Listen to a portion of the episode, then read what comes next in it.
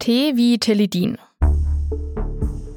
Tilidin ist ein Medikament und das kann helfen, wenn man starke bis sehr starke Schmerzen hat.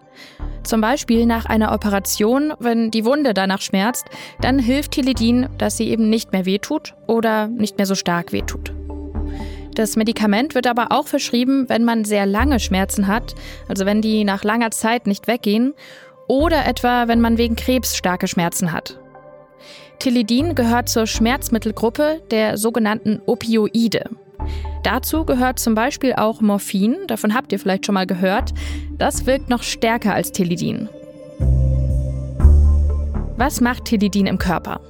Dazu müssen wir erstmal klären, was Schmerzen sind. Also, wir haben sozusagen Sensoren auf und in unserem Körper. Das sind bestimmte Zellen mit Sonderaufgaben. Und mit denen können wir unsere Umwelt spüren. Zum Beispiel, wie kalt oder warm sie ist. Und eben, ob etwas wehtut. Im Gehirn kommt dann die Nachricht an, hier stimmt was nicht. Und wir spüren zum Beispiel einen Schmerz. Wenn man jetzt Teledin nimmt, dann wird diese Nachricht, also dieses hier stimmt etwas nicht, nicht mehr so gut im Gehirn wahrgenommen. Und die Schmerzen, die werden als weniger stark gespürt. Damit das richtig gut klappt, muss das Medikament aber erstmal in der Leber umgewandelt werden. Weil nur so kann es im Gehirn und auch an anderen Stellen im Körper andocken und seine Wirkung entfalten, also den Schmerz dämpfen. Übrigens sorgt Tilidin auch dafür, dass die Stimmung sich verbessert, also dass man bessere Laune kriegt. Tilidin gibt es als Tropfen oder als Kapsel. Je nachdem, wie man es nimmt, setzt die Wirkung ein. Bei Tropfen zum Beispiel schneller. Die Wirkung hält dann normalerweise so zwischen vier und sechs Stunden an. Welche Nebenwirkungen hat das Schmerzmittel? Die können ganz verschieden sein. Es gibt aber typische. Zum Beispiel kriegt man oft Verstopfung, manchmal auch Durchfall oder einem ist übel oder schwindelig. Häufig tut einem auch der Kopf weh. Das Mittel kann aber auch schläfrig machen oder benommen. Und außerdem schwitzen manche Menschen stärker.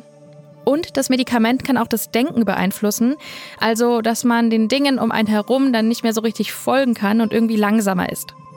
Deswegen sollte man auch erst Auto fahren, wenn einem der Arzt oder die Ärztin das erlaubt. Und Achtung, Tilidin kann abhängig machen, wenn man es falsch nimmt. Deshalb kann man es auch nicht einfach so kaufen, sondern man braucht immer ein Rezept vom Arzt oder der Ärztin dafür. Wenn man Tilidin und bestimmte andere Medikamente nimmt, dann kann es sein, dass die sich gegenseitig beeinflussen, also anders wirken. Wenn ihr also andere Medikamente nehmt, dann sagt das bitte unbedingt eurem Arzt oder eurer Ärztin. Das war's mit dieser Folge von Gesundheit hören, das Lexikon. Ich bin Kari Kungel aus dem Team von Gesundheit hören. Das ist das Audioangebot der Apothekenumschau. Und wenn euch dieser Podcast gefällt, dann sagt es gerne weiter.